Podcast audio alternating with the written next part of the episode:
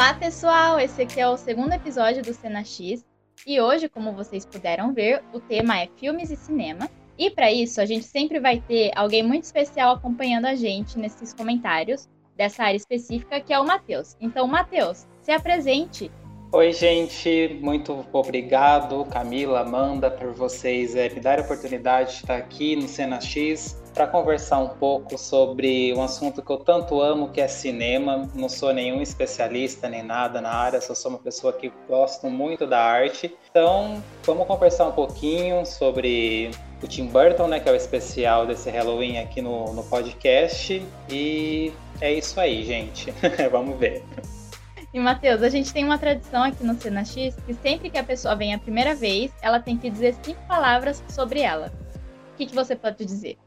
Bacana, Camila. Eu, quando você me disse isso, fiquei pensando aqui sobre quais palavras que me definem, né? Então, aqui, raciocinando um pouquinho hoje, eu cheguei à conclusão que viagens, filmes, esperança, nostalgia e comida são as cinco palavras que me definem.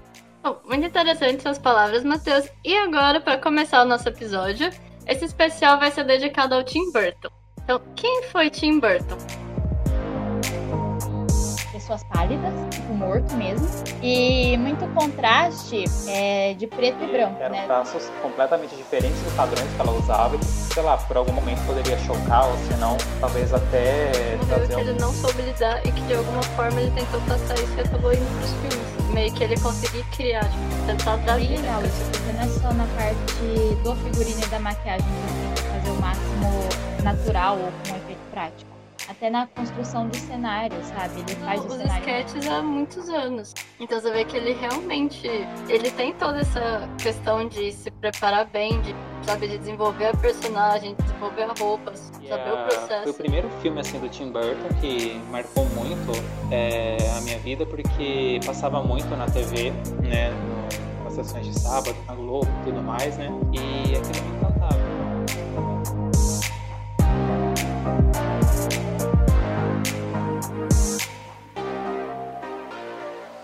pessoal, a gente está aqui hoje para falar sobre o Tim Burton, né, que é um dos diretores de maior nome da atualidade, se não me engano, se tornou muito popular aí, é, logo depois da sua maior estreia, se eu se eu estiver falando besteira, vocês me corrijam, mas eu acho que o Tim Burton explodiu logo depois do Os Fantasmas Se Divertem, né, que é um filme dos anos 80, e desde então, a característica que ele usa nos seus filmes, decorrente à sua arte, as expressões que ele usam, é, no seu cenário, para a composição de seus personagens, são uma coisa que chama muita atenção, né? Então, queria perguntar para você, Camila e Amanda, qual é a primeira coisa que vem à cabeça de vocês quando vocês escutam o nome Tim Burton?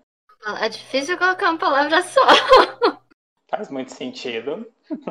Bom, eu consigo, aqueles, desculpa. É, para mim, é, o que, a primeira coisa, sempre que alguém me fala de Tim Burton, eu sempre penso em pessoas pálidas, tipo morto mesmo, e muito contraste é, de preto e branco, né? Tanto não só na pele, mas assim, na maquiagem também. Eu acho que a maquiagem dele é muito característica. Tipo, você consegue ver que o filme é dele pela maquiagem que os atores estão usando, ou até mesmo quando é animação, tipo, o, a feição e como o rosto é esculpido é muito característico. Então, para mim é sempre isso. Então, essa questão da maquiagem das personagens do traço é realmente ele tem ele conseguiu criar uma identidade muito assim diferente em parte de qualquer diretor, produtor que já existia, apesar dele ter muita influência do expressionismo alemão, mas ele criou uma coisa muito característica, principalmente você quando você vê o filme alguma coisa, você sabe que é o Tim Burton pela estética toda que ele criou. Isso eu acho muito legal, porque ele é um, dire... ele é um diretor, produtor, tudo que ele sabe muito do processo, ele estudou bastante, então tem filmes que ele não dirige, mas ele sabe dirigir filme, ele sabe fazer o concept, todo o design. Para mim, ele é uma pessoa que, assim, realmente faz bem feito as coisas que ele faz, sabe? E eu acho que, para mim, uma palavra que me vem quando eu penso em Burton, não individualidade, mas é algo muito único, diferente. Não sei se vocês concordam. Concordo. Sim, Sim. É, eu acho que essa questão, né, que você falou que é muito ele, né? Na minha pesquisa eu vi que ele participou do Cão e a Raposa, que é um filme da Disney, né? Ele participou do processo da animação. Sim, eu fiquei chocado quando eu li isso, que eu não sabia. Sim, eu também não. Eu também fiquei. Meu mundo caiu. E eu, eu vi que, tipo, a maior treta que deu nesse filme com ele é que ele não conseguia desenhar o estilo Disney, né? Ele não conseguia fazer as coisas bonitinhas e fofinhas como eles gostam. E parece que. E aí ele até recebeu uma dica do professor dele na época, que disse que ele tinha que seguir com o estilo dele, né? E eu acho que é muito isso, sabe? Ele consegue imprimir muito, tipo, o que ele pensa, né? E eu acho muito bonito você ver que tem até, assim, desenhos dele da infância dele que ele usa até hoje para fazer os filmes dele, tipo, concept de filme, de maquiagem, figurino, sabe? Ah, e uma coisa que eu quando eu fui pesquisar também, que eu descobri que eu fiquei bem de cara, foi justamente da Disney, que ele ficou por alguns anos trabalhando na Disney, e assim, a maioria dos animadores é um sonho, né? Você, nossa, eu vou trabalhar na Disney, vou trabalhar num estúdio mega grande, e para ele, até pelas próprias entrevistas que ele dá, não foi nada bom justamente por isso, porque não é o estilo dele, então ele não ele não conseguia produzir direito, ele não se sentia bem fazendo aquilo. Tanto é que ele ficou pouquíssimo tempo na Disney e até teve um filme que ele fez, O Caldeirão Mágico, que ele tinha criado vários concepts e ele conseguiu fazer mais no estilo dele, né? Meio mais sombrio, com umas formas mais integrando sombras, formatos. E no quase nada foi aprovado, porque não era exatamente o que a Disney queria fazer de animação. Tanto é que esse projeto foi que ele fez junto com outro cara que também era novo. E aí meio que a maioria das, dos conceitos aprovados foram desse cara e não dele. E aí depois que ele começou a fazer. É aí que foi saindo com no outros que ele realmente foi para foi atrás do estilo dele e saiu da Disney. Sim, é, eu acho assim, eu vi muita gente comentando que, ai, Disney malvada, não deixava o cara ter criatividade. Mas eu acho que, tipo, a Disney, querendo ou não, ela nunca foi um espaço para você ser criativo, assim, da, se você é trabalhador lá de baixo, né? Então, ela tem muito estilo dela. E querendo ou não, tipo, é meio que isso que eles prezam, né? Então, eu não, eu não vejo ela como vilã nesse ponto. Ela só tava com um cara que não conseguia, tipo, trabalhar do jeito que eles queriam, né? Lógico que no futuro eles chamaram ele para fazer coisas, porque aí o estilo dele já era muito forte, então eles viram que isso podia ser capitalizado, né? Mas não acho que ela seja uma vilã nesse caso. Eu acho que foi até talvez bom para ele, porque aí ele conseguiu, tipo, fazer as coisas no estilo dele, né? Foi quando ele saiu de lá que ele foi fazer Tremendo de Jack, aí ele fez o Beetlejuice, que daí deu muita notoriedade para ele, aí ele foi fazer Batman. Enfim, a carreira dele começou mesmo quando ele saiu da Disney, né? Então, assim, se ele não tivesse saído de lá, eu acho que talvez a gente nunca nem teria ouvido falar muito dele. Né? Ele podia ser só mais um nome que aparece nos créditos de desenho.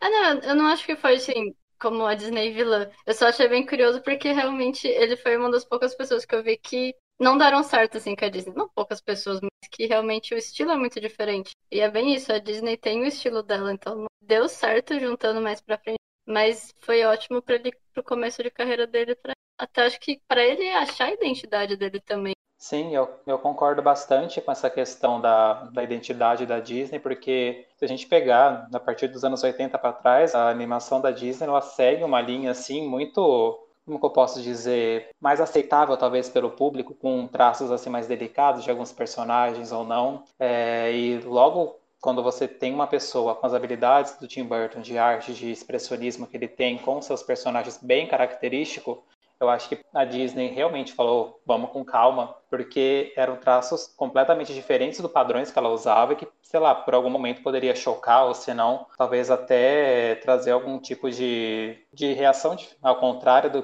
do próprio público da Disney que estava acostumado a ver, né? E isso é uma coisa que a gente percebe que vai acompanhando com o tempo. Hoje a gente já vê que a Disney já tem os traços não tão é, engessados quanto os de antigamente, já tem um pouco mais de liberdade e tudo mais, né? Mas para os anos 80, realmente, eu acho que ia ser um choque para o público em específico da Disney, né? Sei lá, houvesse um por exemplo, Uma Noiva Cadáver, nos traços que a gente bem conhece nos anos 80 com o nome Disney. Então, eu acho que ia ser um baque bem grande, mas eu ia adorar ver isso na época para ver como é que o pessoal ia reagir. Sim, é, então, e é uma coisa que é muito assim, eles deram chance para ele também, né? Quando eu fui ver, o Frank Winnie, que é um dos últimos filmes de animação, é, na verdade, é, é a segunda versão, né? Ele já tinha feito esse filme quando ele estava na Disney. E é, esse filme estava pronto. Só que aí, quando eles mostraram para audiência de teste, né? Que é quando você chama um grupo de pessoas para ver o filme e dar as opiniões para ver se aquilo é bom ou não. As crianças não gostaram, os adultos não gostaram. Então, não é uma coisa como se eles simplesmente tivessem olhado pro cara e falassem: ah, a gente não gosta de você, vai embora, né? Não foi isso que aconteceu, né? Mas eu acho que é pro melhor. E aí tem Os Fantasmas Se Divertem, que eu não sei vocês, mas eu vi muito na sessão da tarde. Eu amava o filme, adoro até hoje. Maravilhoso. Olha, gente, vou contar uma bomba aqui para vocês, mas eu nunca assisti Os Fantasmas Se Divertem. Por incrível que pareça. Ai, Matheus, como assim? Pois é, é um absurdo mesmo. Tá na minha lista aí para assistir, mas eu só sei assim da, dos flashes de cena que aparece Michael Keaton e tudo mais lá, mas parar para ver ainda não aconteceu. Preciso resolver isso quanto antes. Tá chegando a época propícia ainda, estamos perto do Halloween. Aproveita e vai. Ah, exatamente, exatamente. Outubro, Halloween, a gente não pode deixar escapar. Vocês sabem que, falando nos Fantasmas Se Divertem, eu vi uma matéria que estava comentando que eu nunca tinha reparado, não sei se vocês separaram. Achei uma coisa meio Christopher Nolan lá na origem, que os personagens do Tim Burton, os principais, sempre tem tipo um token, sempre tem um objeto que eles carregam com eles durante o filme inteiro, e que esse objeto é muito importante. Então, no Fantasma se Diverte, tem a menina que tem a câmera fotográfica dela, e ela vê os fantasmas pela primeira vez pela câmera fotográfica. Então, é como se é, fosse tipo, é o jeito que ela vê o mundo, entendeu? E aí todos os, os personagens têm. O Victor lá da Noiva Cadáver tem a aliança, o Edward tem as tesouras na mão, obviamente, sabe? Todos os personagens têm. Achei isso um detalhe magnífico. Nunca tinha parado para perceber isso. Não tinha parado para pensar nisso antes de você falar. Mas faz muito sentido. Interessante. É, eu também não sabia dessa info, não, mas vendo alguns vídeos que falavam de Tim Burton e tudo mais, uma informação que eu achei bem interessante, não sei se vocês chegaram a notar, é que em todos os filmes dele tem uma cena de jantar, com pessoas reunidas em volta da mesa e tudo mais. Então, não sei se isso é uma coisa que ele puxa mais pro lado pessoal dele, que é uma coisa que talvez tenha marcado a história para poder demonstrar nos seus filmes. Mas eu achei uma informação bem bacana e eu realmente nunca tinha parado para prestar atenção nisso. Isso eu nunca tinha reparado. Mas uma coisa que eu reparei que acho que tem a ver com a infância dele, pelo que eu vi também, foi essa questão de. Que nem no Frank Winnie tem o Spark, no Extremond Jack tem o Zero, que essa parte dele tem um cachorro que morre que ele tenta trazer pra vida. E até no primeiro curta que ele fez no comecinho da carreira, não sei se vocês assistiram, Vince, também tem um cachorrinho. E em uma das reviews que eu vi comentando, era que talvez fosse que ele não. Ele teve um cachorro na infância que morreu e que ele não soube lidar e que de alguma forma ele tentou passar isso e acabou indo pros filmes. Meio que ele conseguir criar, tipo, tentar dar vida pro cachorro, fazer o cachorro ser fantasma. É meio que uma forma de voltar, de lidar com essa perda que ele teve. Que eu achei bem interessante, porque eu realmente tinha ideia disso. Quem não É, eu acho interessante que tem umas coisas que dá para ver, assim você for pegando entrevistas dele e matérias, você vê que é muita coisa que vem da infância dele. Não só nessa questão que eu acho que eu cheguei a comentar dos desenhos, que tem muito desenho até hoje da infância dele, mas até a questão que ele era visto como o esquisito, né? Porque tinha, sei lá, as pessoas normais, hein? E, e ele gostava de ver filme de terror, do expressionismo alemão, ele gostava de ver filme inspirado nos do Edgar Allan Poe, sabe? Então, ele não era a pessoa mais assim, sociável. E aí ele comenta que às vezes ele era visto pelas outras crianças como o monstro, né? Aí eu acho que tem um, uma pitadinha assim, que talvez seja um tema até do Guilherme Del Toro também, que é sempre a questão de que os monstros das histórias são as vítimas ou as pessoas que sofrem, aquela por quem você vai ter a empatia.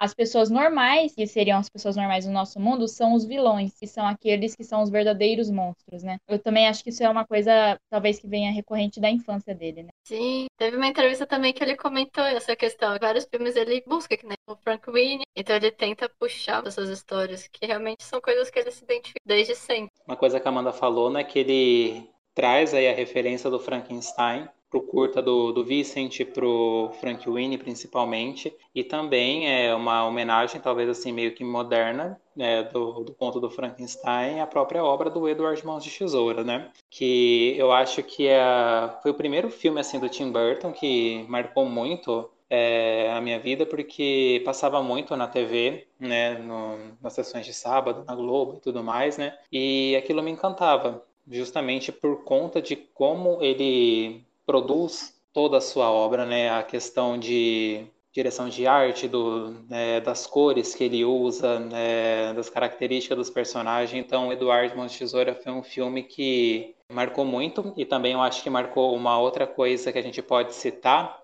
é a parceria dele com o Johnny Depp, né? Que se tornaram aí bons amigos, acho que são bons amigos até hoje, né? Que renderam vários filmes depois desse nas décadas seguintes, né? E um fato curioso sobre isso é que o Johnny Depp ele não estava, não era a primeira opção de escolha para interpretar o Edward, né? A gente teve aí o Tom Cruise que foi chegado na cotação para fazer para interpretar o personagem. Até o próprio Michael Jackson também se propôs a interpretar. É, eu acho que também teve o Tom Hanks. E mas no final das contas é, o destino jogou aí o Johnny Depp e foi um fruto que rendeu muito aí na posteriormente, né, nos anos seguintes essa parceria dos dois. Sim, nossa, eu lembro do assim, eu não lembro com muitos detalhes do Edward Irmãos de Tesoura, porque eu lembro que eu assistia também na TV, que passava lá na da tarde. E só que eu lembro que quando eu assistia, eu chorava. Então, quando passava de novo, que eu via que ia passar, eu não assistia. Apesar de gostar muito do filme, eu criança chorava muito no final. Eu não conseguia lidar com aquilo. Porque também quando eu era criança eu achava que a. É muito triste. É, então, quando eu era criança eu achava que, tipo, os filmes eram realidade, sabe? Que eram pessoas reais ali. Então eu achava um absurdo tratarem o Edward daquele jeito, sabe? E eu não queria estar tá vendo aquilo. Ah, teve uma coisa que eu lembrei, mas agora eu não tenho certeza o nome do cara. É o Vincent, vocês lembram? Porque tem um cara, tem um Vincent Price. Esse cara é o criador do Edward, é o ator, na verdade, né? Ele foi um ator é, da clássica Hollywood por fazer muitos filmes de terror, né? E era um ator que o Tim Burton gostava bastante. E desde então ele tinha o sonho em poder trabalhar com o Vincent Price. E então ele teve duas oportunidades em realizar esse sonho dele, né? A primeira foi com o próprio é, narrando o curta do Vincent, não é toa que chama Vincent, tem um porquê. E a segunda foi com o próprio ator é, participando de um filme seu, que foi o Edward Mãos Tesoura, que no caso é, era o criador do, do Edward, né? Então, o cientista lá, não sei se era bem cientista, inventor, o que quer que seja, era esse ator, o Vincent Price. E uma coisa muito interessante no, no, quando ele criou Vincent, o curta, que é, acaba sendo meio bem autobiográfico se você for pegar pra ver a história. E é totalmente, pá, é a criancinha que gostava, que ficava lendo Edgar Allan Poe, que ficava criando, nossa, se não deturpava, mas criava uma super história que acabava misturando a realidade dela com a das histórias, e que ele chamava Vincent, mas ele se denominava Vincent Pride, porque ele queria ser o Vincent Pride. E é totalmente o Tim Burton. Tem até o cachorrinho, que depois ele fica fazendo experimento com o cachorro. Aí o cachorro começa a ter uns formatos bizarros. E aí é muito o Tim Burton. Eu achei sensacional. E tem exatamente o Vincent Price que, que faz a. que narra, desculpa. É, o Vincent Price, ele é bem famoso, né? Ele. Não é ele que faz a voz da narração thriller? Sim, sim. É, então. Então ele tem toda essa aura, né, de terror e fantasmas. É, uma coisa que eu acho engraçada é que todo mundo, igual a Amanda comentou, né, do então, é que todo mundo sempre lembra do Johnny Depp como uma parceria, essas coisas, só que eu acho muito legal que o Danny Elfman é um compositor, né, de trilha sonora e ele tá em quase todos os filmes. Ele tá, tipo, em quase todos mesmo. É assim, sei lá, três ou cinco só que ele não tá. Então, isso sim que eu acho que é uma parceria que. Sim, sim. Quase todos. Exatamente. Eu fiquei de cara quando vi isso. Não, é, é, é aquilo, né? Tim Burton tem, tipo, tem algumas pessoas que ele tem uma parceria e parece que, assim, desde o começo deu sempre super certo. Inclusive, uma coisa que eu acho muito legal dessa parceria com o Daniel é que tem muitos filmes do Tim Burton que são, em partes, adaptações.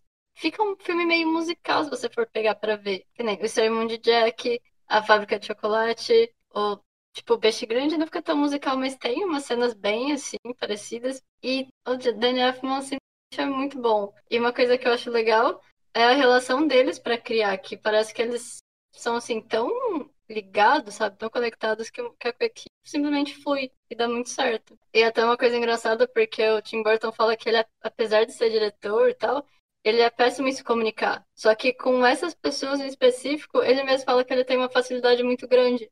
Uhum. Sim, com certeza. E é um casamento perfeito, né? Quando a gente pega as obras do Tim Burton com a trilha do, do Danny Elfman, porque, sei lá, você vê o pôster de determinado filme e já vem a música na tua cabeça, né? Quando eu vejo o pôster da Alice, já vem aquela música da intro, você fala, meu Deus do céu, é a mesma coisa com alguns outros. E é uma coisa, assim, muito interessante que eu notei, posso estar falando besteira agora e vocês me corrijam, mas parece que o Sweeney Todd não tem a parceria do Danny Elfman, e que é justamente um filme que é um musical, né? Então, não sei por que Cargas d'Água não deu certo a parceria dos dois nesse filme, mas eu imaginaria como é que teria sido. Eu acho que ia ser uma experiência muito legal, por mais que Sweeney Todd, para mim, seja um filme que funciona bem como um musical. É, eu também não sei o porquê, é, não foi. Não foi ele, mas é que eu não sei. Será que talvez seja porque o Sweeney Todd já não era um musical antes? Ele já era um musical, né? Da Broadway, eu acho. Talvez então ele. Sim, sim, já era um musical. É,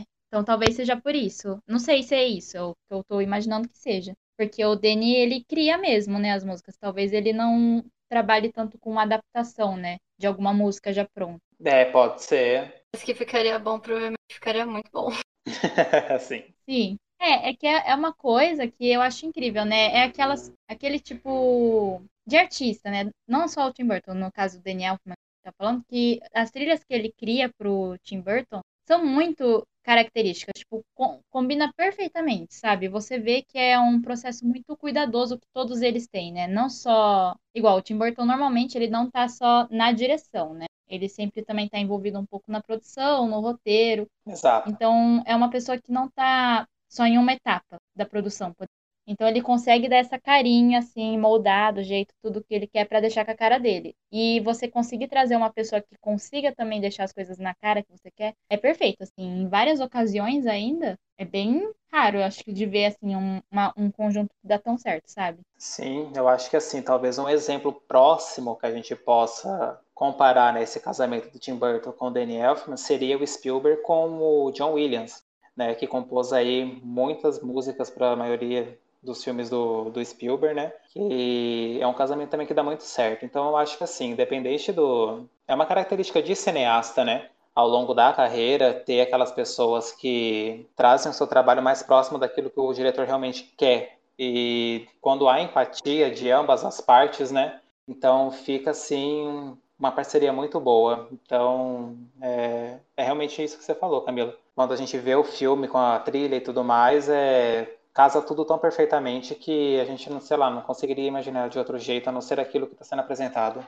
Sim, é o famoso diretor-autor, né? Ele deixa com tanta cara que parece que é só dele, o projeto inteiro. Mas eu gosto. Uma coisa que eu acho interessante, até que você comentou um pouco também, Camila, de que tem muita coisa de desenhos que ele já tinha feito na infância, ou que já eram, tipo, desenhos antigos. E realmente tem filme que, para ele realmente chegar no concept final, ele já tinha começado os sketches há muitos anos. Então você vê que ele realmente ele tem toda essa questão de se preparar bem, de sabe, de desenvolver a personagem, desenvolver a roupa, saber o processo e para depois realmente ir atrás do filme. E até a questão do processo, e isso eu acho interessante, que ele sempre fazia muitas coisas na mão, até que ele teve muitos filmes, muitas animações feitas em stop motion que são sensacionais, super bem produzidas. E mesmo em alguns filmes live action, ele ainda tenta usar alguns efeitos mais manuais, não tanta questão de CG, ele começa a usar mais CG na época da Disney, depois de outras produções. E você vê que, mesmo ele usando CG, ele conseguiu misturar as técnicas de um jeito muito legal. E ele não simplesmente assim, ah, mudou totalmente, que nem o filme do Dumbo, que ele fez muita coisa com CG, mas ele ainda teve uma parte mais manual mesmo. Isso eu acho bem legal, porque é uma característica da de preferência de produção dele. Sim, sim. É, é bem legal isso, porque não é só na parte do figurino e da maquiagem que ele tenta fazer o máximo natural ou com um efeito prático. Até na construção de cenário, sabe? Ele faz o cenário mesmo. Que é todo, normalmente ele faz aqueles cenários tortos, né? Uma coisa bem do expressionismo alemão mesmo, que vocês já comentaram. É bem isso, né? Para quem aí já viu Metrópolis, o Gabinete do Dr. Galigari, essas coisas, é, é exatamente a mesma coisa. Tipo, as casas, assim, os prédios são muito parecidos. E ele faz mesmo isso. Não é uma coisa feita no computador depois, é, ele é construído daquele jeito. Jogo de sombra também, né? Tem tudo isso aí da, das referências do expressionismo alemão. E outra coisa aí, puxando esse gancho aí das animações, né? Eu estava pesquisando aqui sobre as premiações que o Tim Burton já, já concorreu e já ganhou e tudo mais, né? É um diretor muito premiado, isso é fato, mas é, eu peguei, assim, uma das duas maiores é, premiações que a gente tem do cinema, que, enfim, costumam, pelo menos para a gente aqui do Brasil, ser um pouco mais popular, que é o Oscar e o Globo de Ouro, né?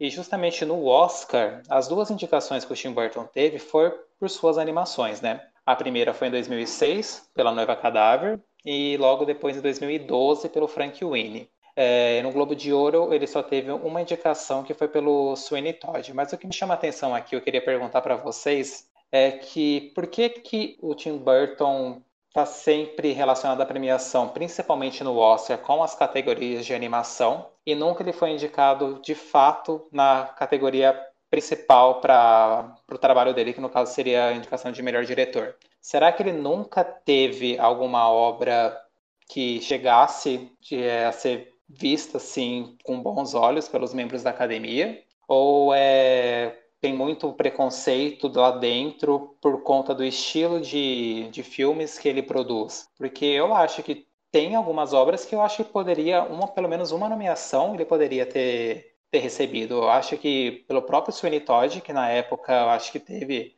algumas indicações, eu achei o filme muito bom. E também até, deixa eu verificar aqui os que eu tinha notado, pelo Peixe Grande, que é um filme assim muito sentimental do, do Tim Burton, né? Que eu também acho que poderia ter tido ao menos uma indicação. Então eu queria perguntar para vocês, se vocês acham que há um preconceito dentro da academia em vetar a obra do Tim Burton por causa do estilo dele, ou é porque realmente ele nunca fez uma obra que realmente precisa eh, essa indicação? Eu acho que há um preconceito, mas eu não sei se seria tanto pelo estilo dele, sabe? Porque se você for analisar, vamos tirar o estilo dele, mas vamos analisar como ele é como diretor, as coisas que ele faz como diretor. Ele é um tipo de diretor que, teoricamente, a academia adora, né? Que é um, um diretor que usa muito efeito prático, que vai lá, coloca a mão na massa, que tem toda uma característica e um estilo próprio. E esses diretores autores também, né? Eles gostam muito, na minha visão, eu vejo assim. Eu acho que talvez o maior problema da academia com o Tim Burton seja que ele é muito popular mesmo. Se você for ver, tipo, a maioria dos filmes dele dão muito dinheiro. Mesmo os filmes que são fracassos, eles geram muito dinheiro pro estúdio. E a gente sabe que, tipo, é raro isso acontecer na academia deles premiarem um filme que foi muito bem na bilheteria. Então, eu vejo mais pelo lado da bilheteria. Eu acho que talvez eles vetem porque eles ficam meio, ah, é um filme que já tem muita audiência, já, já tem um monte de dinheiro, tipo, não tem porquê, teoricamente, entre aspas, a gente dar mais palco para isso, sabe? Eu vejo mais por esse lado. Aí eu acho até, inclusive, que é por isso que ele entra bastante em animação nas indicações, porque é uma coisa, se você for ver a animação, é um pouco mais técnico do que um, um Oscar de melhor filme, né? Porque aí eles também analisam a técnica de animação. Então eu acho que é, na minha visão, eu acho que é por isso. Eu não acho que seja pelo estilo dele em si, mas pela bilheteria que ele traz para os estúdios. Sim, muita propriedade, digamos, para falar sobre, porque eu realmente eu gosto de assistir o Oscar, mas eu não acompanho tanto assim a fundo para saber essa questão de classificação e tal. Mas eu concordo um pouco com o que a Camila falou. Eu acho que não seria de certa forma preconceito, talvez.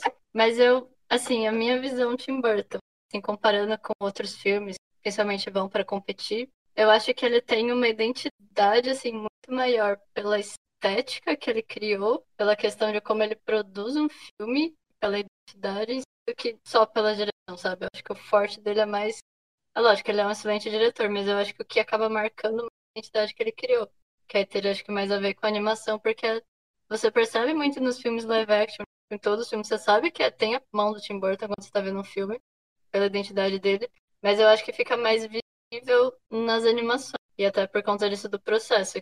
E essa questão do stop motion é bem, é bem forte nas produções. É só a minha opinião. Sim, não, uma coisa que eu pensei agora, com a Amanda falando, é que essa questão dele ter estilo forte talvez seja porque normalmente já tá preenchida a cota do Oscar do estilo forte, sabe? Porque sempre tem um filme indicado que tem um estilo forte. Sempre vai ter uma coisa que é tipo que ah, é o patinho feio, né? Que todo mundo fica, ah, não, nem vai ganhar, sabe? Tá lá pra preencher cota. Talvez seja por isso. Tipo, as outras pessoas estão pegando a cota dele lá do estilo diferentão e ele nunca consegue. Às vezes a impressão que dá é que alguns filmes que ganham é meio assim. É bom, mas sabe, que você vê que tá competindo com outros que parecia que merecia muito mais ter ganho do que o que realmente ganhou. Então, às vezes eu. Ai, nossa, assim, é... o Oscar é muito eu passo muita raiva assistindo o Oscar, eu confesso isso. é, tem algumas coisas assim que eu falo, meu Deus do céu, como é que isso pôde acontecer e tudo mais, né? Mas, Matheus, uma dúvida. É, ele ganhou o Globo ou ele foi indicado? Não. Ambos, é, tanto no Oscar como no Globo de Ouro, só nomeações. Mas no, no Globo, ele foi indicado para melhor filme ou como musical? Porque o Globo de Ouro tem mais divisão, né, que o Oscar. Sim, tem a divisão. É, eu preciso confirmar essa info aqui para você, Camila. Só deixa eu ver aqui.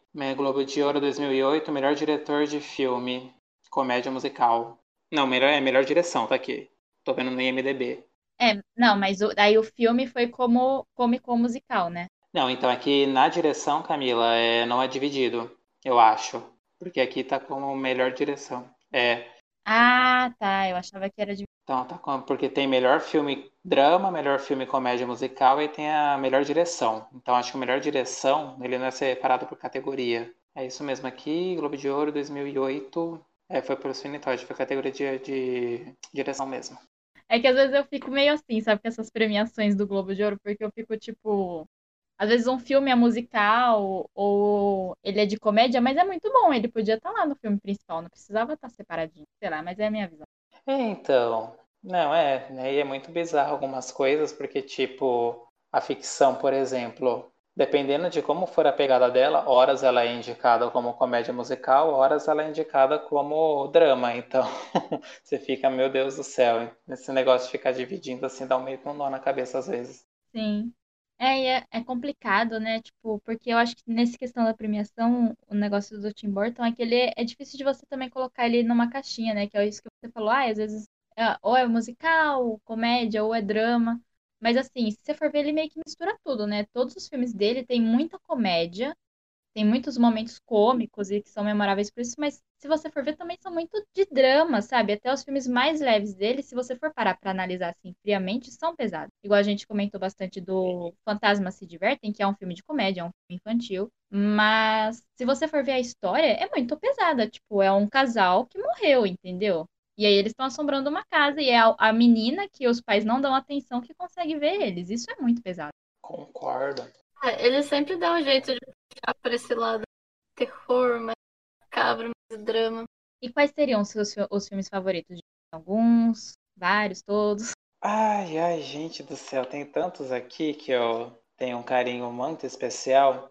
Eu vou puxar um aqui que é do finalzinho dos anos 80, eu acho que é de 89, que é o Batman. Eu acho que foi o primeiro filme assim de herói que fez um boom assim no cinema, né? É, foi com a direção aí do Tim Burton e eu gosto muito desse filme por conta do Jack Nicholson como Coringa. Eu acho extremamente cômico o personagem do Jack Nicholson. Para mim, é, eu acho que ele traz, não sei, acho que a Camila pode me responder um pouco melhor essa questão de quadrinhos, é, eu acho que talvez se aproxime o Coringa do, do quadrinho ou não, mas independente disso, eu acho que deu a cara pro personagem e foi muito engraçado ver aquilo naquele contexto todo, todo aquele cenário lá, característico do Tim Burton. Então, aí agora é o momento que eu vou ser, receber muito hate na internet, porque eu vou falar que eu não gosto do Batman do Tim Burton. Eu sei, eu sei que as pessoas adoram e todo mundo compara com o Batman do Tim Burton, mas eu não gosto. É que assim, eu entendo a visão dele pra Gotham, que daí é igual a gente falou, né? Ai, tudo torto, os prédios tudo estranho. Eu entendo que essa é a visão que ele quis dar pra Gotham, mas nunca me convenceu. Eu nunca gostei dessa visão dele. Nem quando era criança eu não entendia nada. Eu ficava achando muito esquisito.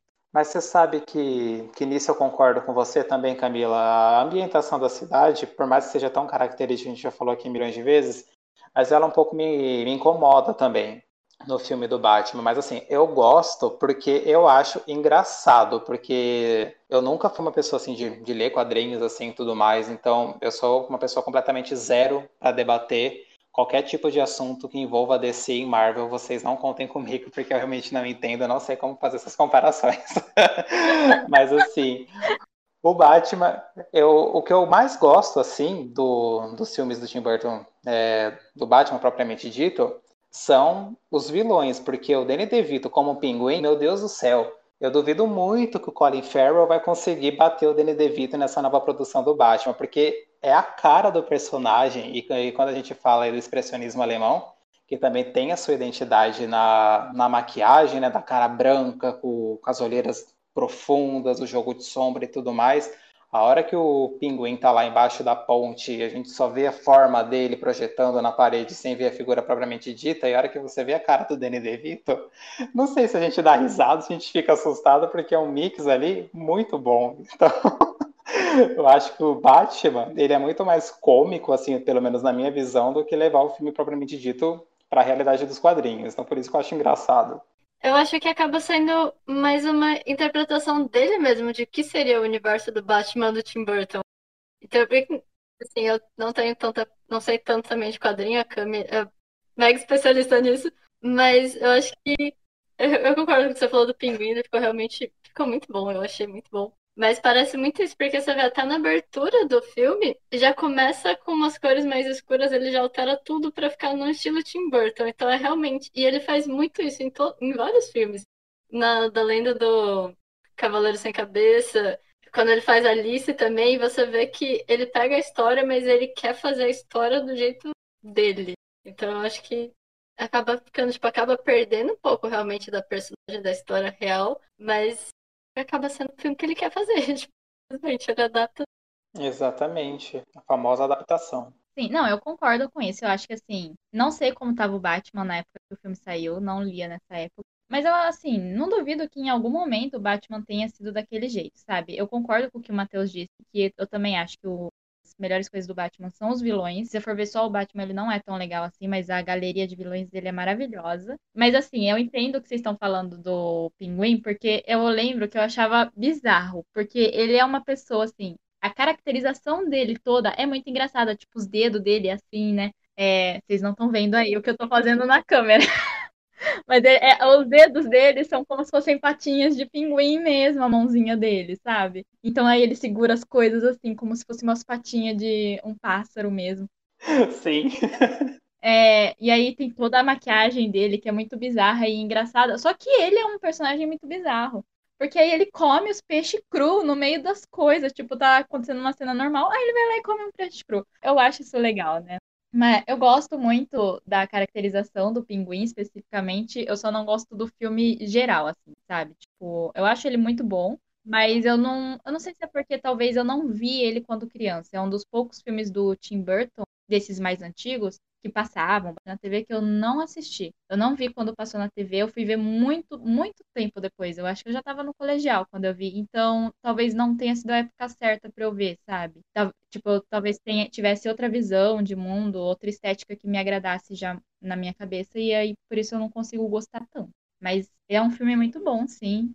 E foi meio que a cartada de que acreditamos em você, né? Porque um estúdio grande, a Warner, chamou ele, né, para falar assim: olha, toma aí o filme do maior super-herói, um dos maiores super-heróis mais conhecidos do mundo. Faz aí. Eu acho que isso é uma grande responsabilidade. Pois é, e deu certo. Sim, com certeza, deu certo que aí surgiu, acho que o terceiro, que é o Batman Eternamente, se não me falha a memória, não tem a direção do Tim Burton, mas tem a produção dele, né? Que é o do, do Jim Carrey, que tem o Charada, Tommy Lee Jones que faz o Duas Caras, né? Mas só para finalizar aí o contexto do Batman Retorno, que para mim é o melhor dos três, é, que é o segundo filme, que é do Pinguim, né? É uma curiosidade da, da personagem da Michelle Pfeiffer, a Mulher Gato, que aquela roupa que ela usa era tão justa, mas tão justa que parece que eles usavam alguma coisa para tirar o ar, para ela ficar realmente justíssima no corpo da Michelle Pfeiffer. E em algumas entrevistas ela falou que às vezes precisava soltar ela porque ela não conseguia respirar de tão colada que estava a roupa no corpo dela, né, para fazer a interpretação da mulher gato, que para mim é sensacional. É a melhor mulher gato que já foi apresentado para mim até hoje é a da Michelle Pfeiffer. Eu não sabia dessa informação. Pois é, menina. É, eu sabia, mas eu acho que talvez tenha sido você mesmo que me falou. então. o meu, sou suspeita, é o Story Mundo Jack. Eu amo stop motion. Eu, eu não sei se vocês já viram o making off do Story Mundo Jack. Eu não assisti, mas eu fiquei assim passado com o tempo que levou para o filme ficar pronto, né? Porque todo aquele negócio de stop motion, acho que você pode me responder melhor, Amanda. Foram três anos para produzir o filme? Então, eu não lembro quanto foi o tempo, mas ele já tinha sketch do Jack há mais de três anos. o filme. Várias, várias roupas, vários. E realmente, o tempo eu não, eu não me recordo. Mas o... ele tem um making of que eu assisti no DVD que junto. Eu, eu vi faz muitos anos, mas era tipo um making of de uns 30 minutos. E, gente, era sensacional, porque eles mostravam muitas etapas da produção mesmo. E alguns takes até das gravações. E você fica olhando, tipo, umas mesas gigantes de cenário, umas prateleiras forradas de 50 mil cabeças do Jack. Aí tem, tipo, tem a, a boneca mesmo do personagem, tem, tipo, a mandíbula você fica trocando. Tem tudo. De... Nos cenários mesmo tem várias coisas que sobem, desce. E vários dos efeitos especiais que eles fizeram, bastante eles fizeram durante o stop motion mesmo, mas alguns eles pintaram à mão.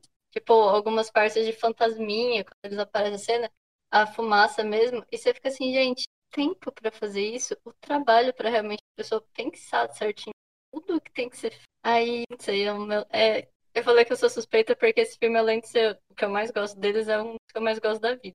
Oh, um dos meus favoritos seria o Noiva Fantasma, né? Eu adoro esse filme. Eu sempre. Eu só fico triste porque queria que o Victor ficasse com a morta. Eu não queria que ele ficasse com a menininha viva, sabe? Eu acho triste ele não ficar com a menina morta. Porque eu acho ela maravilhosa. Eu gosto de... É azul, né? Minha cor favorita.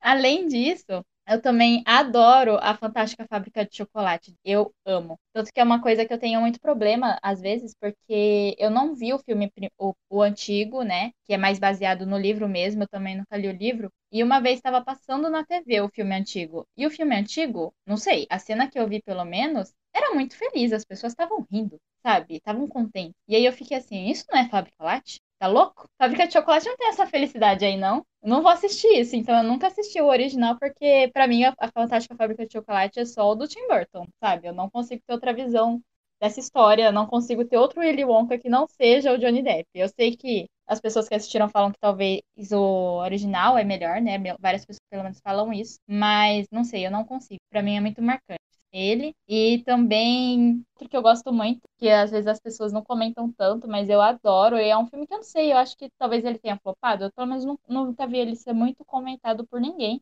Que é o Sombras da Noite. Pois é, e tem, esse filme foi um dos maiores flops do Tim Burton, né? Foi muito mal de, de bilheteria e tudo mais. É, acho que foi uma das produções dele assim que menos foi arrecadada, né? Planetas dos Macacos também foi muito mal recebido, tanto por, por crítica e tanto por público. Mas Sombras da Noite eu não entendi por que foi um flop assim tão grande. Não sei como que estava o catálogo de filmes naquele ano, mas é isso. Eu, eu achei um filme assim, eu só vi uma vez o Sombras da Noite e assisti mais por conta da Michelle Pfeiffer, porque eu sou, sou fã assumido dela e tudo mais. Mas é, eu acho que para mim é um filme do Tim Burton que não me pegou muito também, não. Eu acho ele um pouco esquecível, mas completa aí, Camila, por que, que você gosta tanto desse filme? Ah, eu não sei. É que eu gosto desses filmes que se zoam, entendeu? Eu adoro filme que se zoa, que não se leva a sério, que você vê que claramente, tipo, ele tá dentro de um gênero que é igual, por exemplo, Pânico, aquele A Morte Te Dá Parabéns, John Wick, essas coisas que eles estão dentro de um gênero mas eles estão muito conscientes desse gênero que eles estão, então eles estão zoando o gênero, sabe? Eu adoro filme assim. E eu acho que o Sombras da Noite é muito isso. Porque é uma história que, se você for ver, seria totalmente de terror, sabe? De ai, porque tem os vampiros, e aí tem a cidade, aí tem a vampira lá que quer ficar com o Johnny Depp, que não sei o que lá. Só que ele, tipo, fica se zoando. Ninguém nem leva a sério o personagem do Johnny Depp, sabe? Sim. E não sei se você sabia, Camila, mas o Sombras da Noite é... foi um seriado dos anos 60, eu acho que pegou o comecinho dos anos 70 nos Estados Unidos, e que o Tim Burton era muito fã. Então, acho que esse foi uma das razões aí para ele ter pego esse projeto para trazer esse valor nostálgico que a obra tinha aí na vida dele. É, eu, eu cheguei a ver que ele era baseado em outra obra, não sabia que era de uma série, né? Mas eu acho que faz sentido, assim. O, o Tim Burton gosta muito de pegar essas obras que já, tipo, passaram e obras que fizeram parte da, da infância e da vida. O próprio Cavaleiro Sem Em Cabeça, ele fala que era uma história que ele gostava muito. E é um filme maravilhoso, eu adoro Cavaleiro. Nossa, sim, sim, sim, eu acho muito legal. O filme dele que eu acho muito bom é O Peixe Grande. É um dos meus preferidos dele também. Eu acho que as questões que o filme aborda são muito interessantes, principalmente que ele foca bastante nessa relação de pai e filho. Até essa questão dele colocar alguns personagens que né, ele coloca a bruxa no começo, as criancinhas vão atrás, ficam jogando coisa, querendo entrar na casa da bruxa. Aí depois, mais pra frente, tem a parte do circo, aí tem pessoas que não são monstros, mas que às vezes, pelas pessoas que ele considera normais, são vistas como monstros, com um certo preconceito, que é que gigante. E eu acho que como ele aborda tudo isso, e pela questão de como se fosse contando uma história, for vivendo essa história, eu acho que foi feito excelente. Sim, é... e ele é contado todo em flashback, né? O Peixe Grande, que é uma coisa que eu vi na... quando eu tava vendo, pegando a lista de filmes dele, e eu vi que também é uma coisa que é muito recorrente, flashback nas histórias. Sempre tem algum momento flashback, né? Por exemplo, o próprio Edward, ele é contado como flashback, né? A personagem principal tá contando quando ela já tá velha pra é, neta dela. Aí tem toda a questão do Willy Wonka, até, que a gente acabou de falar da Fantástica Fábrica de Chocolate, que foi uma coisa que ele criou, não tem esse background, parece, na história original. E foi ele que criou toda a história dele com o pai, do porquê que ele gosta tanto de doce, faz doces muito bem. Então, parece que é um tema meio recorrente, né? Eu não sei, quando eu assisto, assim, os filmes do Tim Burton, tenho uma coisa meio sei lá, é surrealista, assim, parece. Parece muito que você tá vendo um sonho dele, assim, sabe? Tipo, tudo parece muito lúdico as coisas, sabe? Eu tenho muito essa sensação quando eu assisto filme dele. E aí até uma vez eu vi, faz um tempo, talvez eu até esteja fazendo a citação errada, eu vi algum crítico falar que os filmes do Tim Burton são como é, pesadelos surreais do subúrbio americano, sabe? Porque também tem sempre uma coisa do subúrbio, né? Essas casinhas e as famílias perfeitas. E aí você coloca algum elemento que quebra essa rotina quebra essa perfeição dessas. Bom, tem tantos filmes aí do Tim Burton, né, que eu gosto. Eu falei aí do Batman, né? Mas é, vou citar alguns outros aqui e vou dar ênfase num outro que eu separei. É, só passando aqui rapidamente, é, eu gosto muito do, deixa eu ver aqui, do Eduardo Mantesoura, que a gente já falou. Marte Ataca é um filme que não se leva a sério em momento algum. Não sei se vocês já assistiram Marte Ataca, mas, gente do céu, é, é, é, muito bizarro esse filme. Frank Winnie, eu acho uma animação perfeita. Eu acho lindo todo o contexto da história, do começo ao fim. Eu acho maravilhosa essa história. E só para falar, assim, eu acho que o Tim Burton ele nunca fez filmes assim biográficos, né, que contam muito a vida de alguma pessoa e tudo mais. Mas ele produziu um, acho que em 2014, sim, eu vou falar do Grandes Olhos, que eu acho que é um filme que não é tão conhecido do, do Tim Burton, né? Que conta a história da Margaret Kane, que é uma pintora interpretada aí pela Amy Adams. E eu achei muito bonito porque é um filme que já não tem mais toda aquela estética do expressionismo alemão e tudo mais, do Tim Burton, mas tem alguns pontos que você vê e você consegue enxergar a mão dele não é tão carregado assim comparado a alguns outros filmes que nem a gente já conversou. Mas é, o Big Eyes é, eu achei incrível. É, ele contando uma biografia e como ele domou isso do começo ao fim, porque o filme ele é extremamente revoltante, gente. Eu aconselho vocês verem porque conta a história aí de uma pessoa que se apropria da arte de uma outra para poder lucrar. Então, é muito triste e a reviravolta do filme eu acho muito boa. E a Amy Adams, ela tá incrível no filme. Então, acho que seria aí uma indicação legal para quem está ouvindo a gente para assistir o Grandes Olhos, porque acho que vai valer a pena. É, eu nunca tinha ouvido falar, né, nesse filme. E quando eu fui ver, tava vendo a filmografia dele, eu achei muito interessante. E eu acho muito, talvez, né, fui ver sobre o que era o filme. Eu acho que ele se baseou nesse filme na na estética que a artista da vida real tinha, sabe? Eu acho que, tipo, o quadro dela passava pro filme, né? O que é maravilhoso. Eu, eu, pelo menos as cenas que eu vi, eu não cheguei a assistir, né? Como eu falei. Mas eu vi várias cenas, eu achei muito lindo. Toda a paleta de cores, assim, toda a estética bem diferentona. Eu não sei porque que não, eu nunca vi ninguém falando sobre esse filme, né? Eu fiquei bem triste quando eu vi isso. Pois é. Mas fica a dica. Eu também nunca assisti, mas eu vi o trailer. Pelo trailer parece ser bem interessante. Mas eu assisti logo. Tem algum filme do Tim Burton que vocês não gostam? Tem, o Batman. e você, Amanda? Não tem nenhum que eu não gosto. Mas assim, um que eu não gostei muito da história foi A Fábrica de Pátio. Eu gosto do. Assim. Como assim, Amanda? Camila surtou. Eu, eu tô achando um absurdo. Eu, eu tô achando um absurdo isso. Vai, eu quero treta agora. Você gosta do filme original, né? Fala a verdade. Não, assim, não é que eu não gosto da Fábrica de Chocolate. Eu gosto da Fábrica de Chocolate. Só que, não sei, tem algumas coisas que me incomodam um pouco. Eu acho que, assim, é... vamos lá. Já tô me sentindo julgada a Camila, ó. É que assim, eu, tipo, você nitidamente vê o Tim Burton, mas eu achei que a personagem do John Depp ficou um pouquinho forçada em alguns pontos. Tipo, assim, não precisamente forçada, forçada, mas, por exemplo, tem várias partes que eles vão conversar, que às vezes ele tem um flashback, aí ele trava, mas aí tudo bem porque você vê nitidamente que é, tipo, um flashback de questões mal resolvidas. E, inclusive, tem até várias é, críticas que eu já vi falando, o pessoal analisando, e até ele em entrevista reclama várias coisas da infância dele, da relação. Mas eu acho que tem uns momentos que, não sei, meio too much, sabe? E eu até penso isso um pouco no filme da Alice, que o filme também que ele participou, que eu gosto, mas a a Rainha Branca, da Anne Hathaway. Tipo, eu gosto muito da personagem, eu acho ela, assim, muito caricata. Tipo, eu acho legal quando as pessoas são caricatas, inclusive. Eu mexo muito a mão que eu tô falando, sabe? Mas eu acho que acabou ficando um pouquinho desnecessário, sabe? Podia ser um pouquinho menos. Mas uma outra coisa do Fumador da Fábrica de Chocolate é porque, assim, eu, na verdade, eu assisti o original há muitos, muitos, muitos anos, então eu... Falei? Tipo, quando eu era criança. Não, é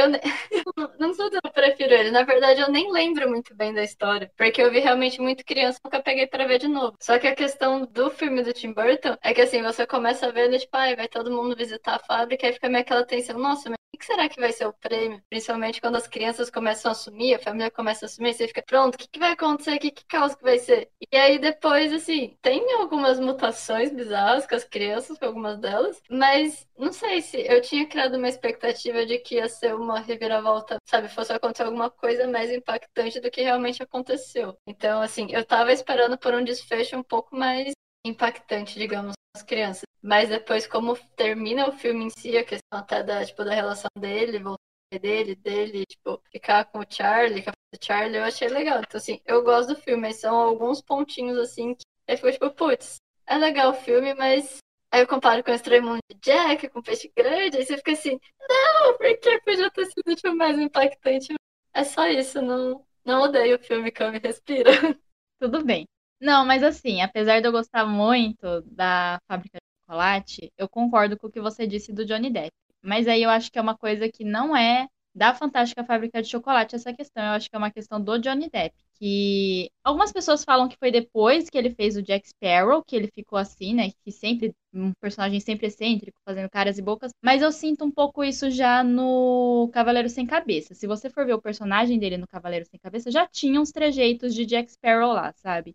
O Johnny Depp é um ótimo ator, né? Apesar de tudo que aconteceu, ele, eu considero ele um bom ator. Uhum. Mas ele tem esses trejeitos, sabe? E eu concordo que realmente tem umas horas que me tira do filme. É, se, das coisas, eu gosto muito da Fábrica de Chocolate, mas se eu fosse escolher uma coisa que eu mudaria, seria o Johnny Depp. Eu não gosto da atuação dele, mas raramente eu gosto. Talvez eu não seja uma pessoa tão imparcial para fazer essa escolha. Eu, apesar né, dele ter várias coisas erradas que ele fez, né?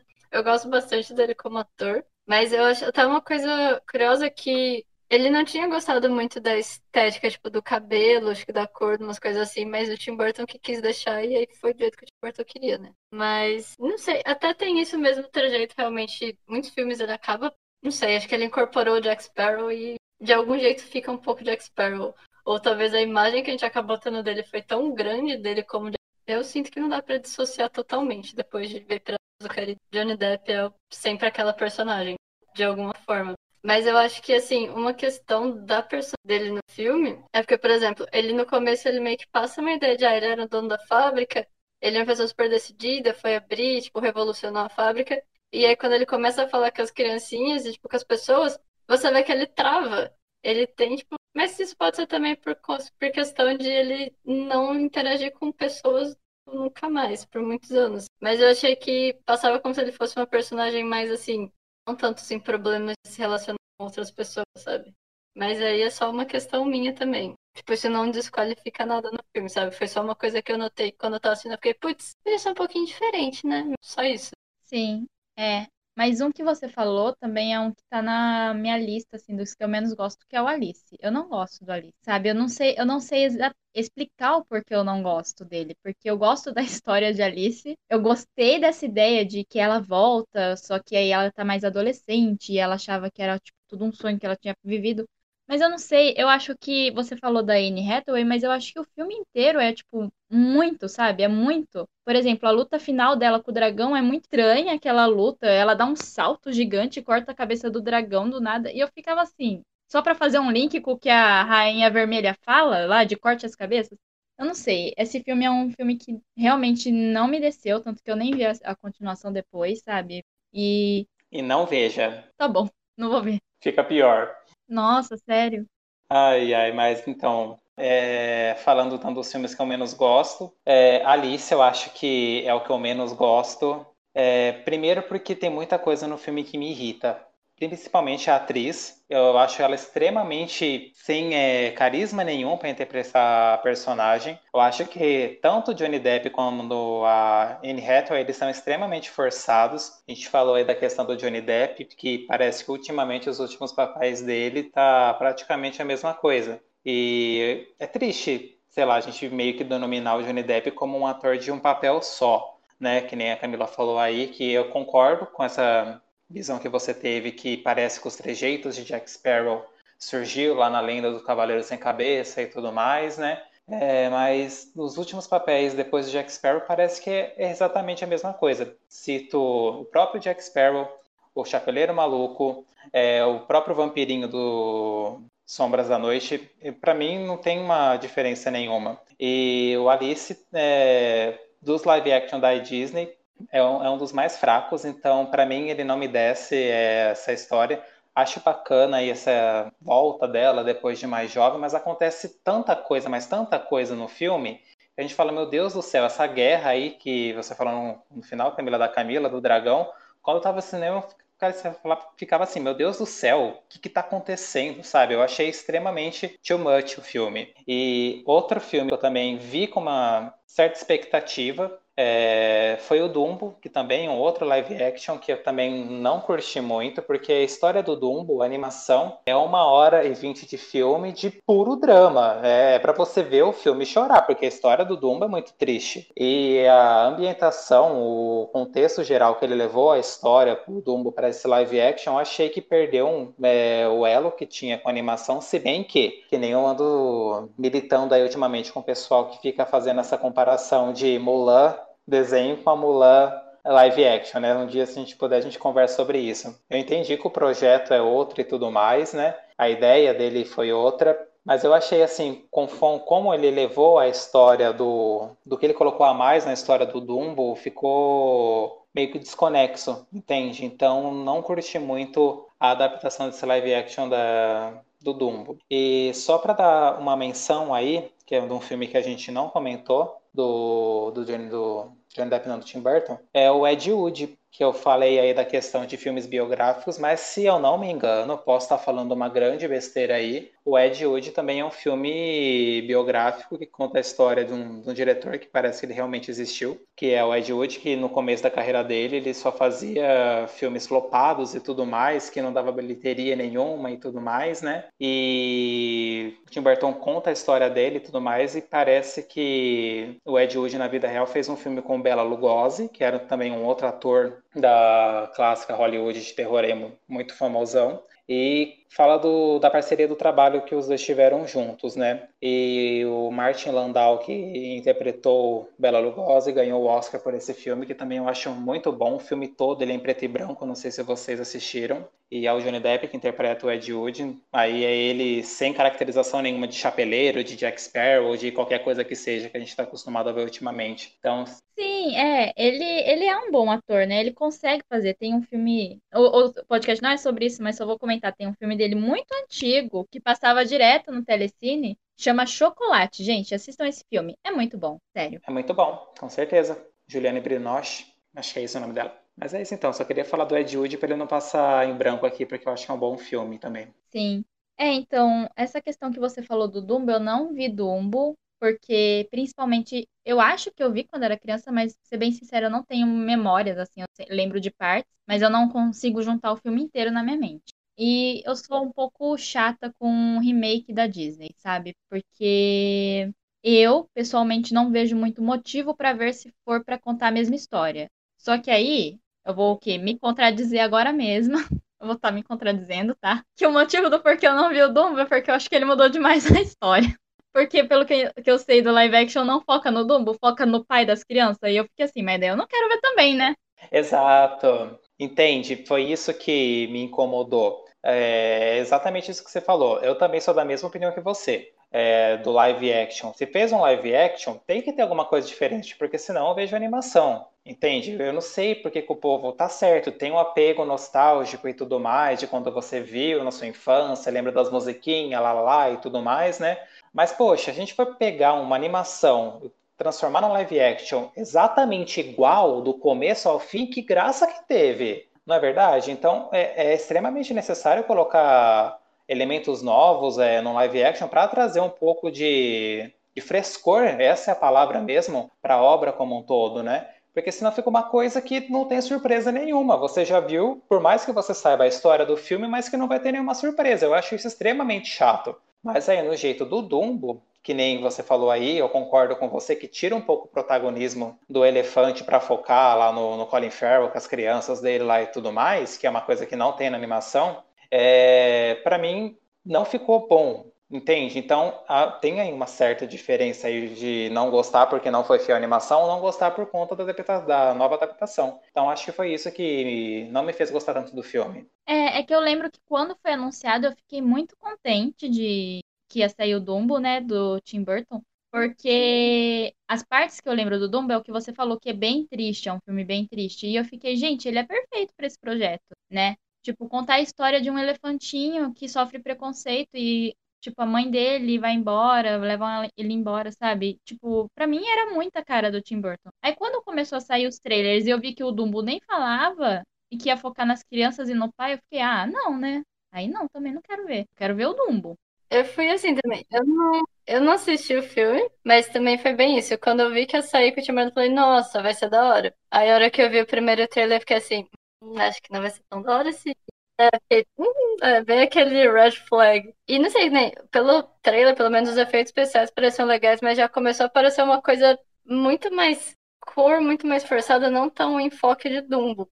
E eu gosto bastante da história do Dumbo, né? Do filme do original. E aí depois, quando saiu o filme, eu ouvi tantos amigos falando mal, falando que tava triste, que assim, não vale a pena assistir porque você vai ficar chateado. Que foi meio que aquele finzinho de não vai valer a pena. Aí eu acabei não assistindo e não vi até hoje. Eu acho que sempre é válido assistir para ver, mas foi um que eu acabei não me interessando para assistir.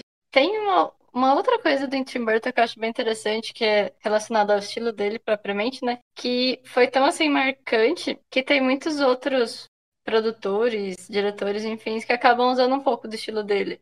E um dos filmes que é nesse estilo também de animação que eu acho muito bom é Coraline. Que você nitidamente não é Tim Burton, mas você olha Coraline e você fica assim, gente, a estética lembra muito, porque realmente veio uma influência do Tim Burton eles produziram só, só esse ponto. Tim Burton sensacional. Todos, todos deverão assistir Tim Burton. Sim, sim. Eu, eu gosto muito do Tim Burton porque eu acho que é uma aula, assim, sobre como fazer cinema, às vezes, sabe? Por exemplo, igual o Matheus uma hora comentou sobre o pinguim fugindo embaixo da ponte, que aparece só a sombra dele, e eu gosto muito disso que ele trabalha muito com silhueta.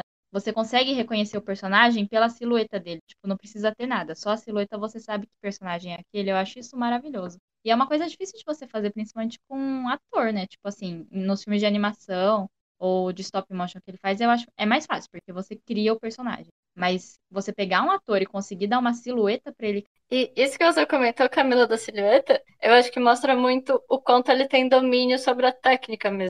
Porque realmente, assim, stop motion, por mais difícil que seja você fazer a técnica, é um pouco mais simples de você fazer a questão luz e sombra, porque você tá vendo, você tem, tipo, o cenário montado, tudo, então você consegue, na hora, colocar a luz na onde você quer e ver o efeito que ela vai ter. E já nas produções mais live action, enfim, você não consegue ter tanto isso. Você até tem esse controle, mas é diferente. Então eu acho bem legal para mais uma coisa que comprova o quanto ele realmente tem experiência, tem prática com as coisas que ele faz.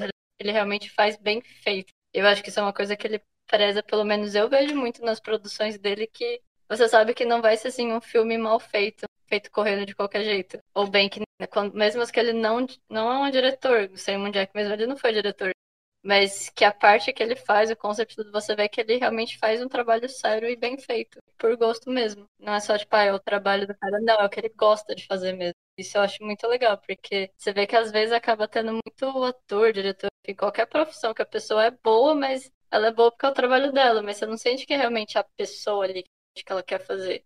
E o Tim Burton é uma dessas pessoas que você nitidamente vê que ele faz o que ele gosta e bem feito porque ele gosta mesmo. E isso eu acho que acaba dando um valor muito grande pro trabalho em si.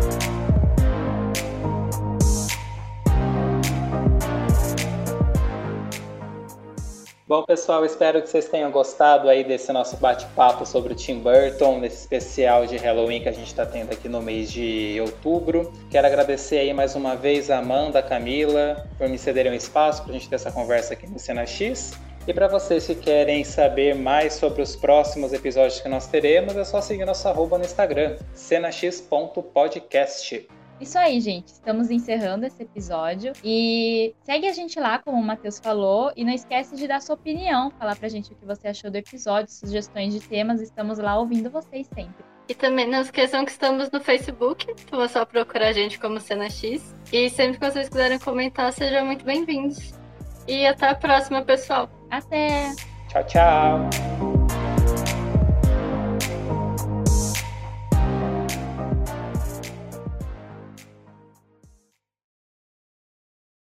A música usada nesse podcast é de Dan Henning.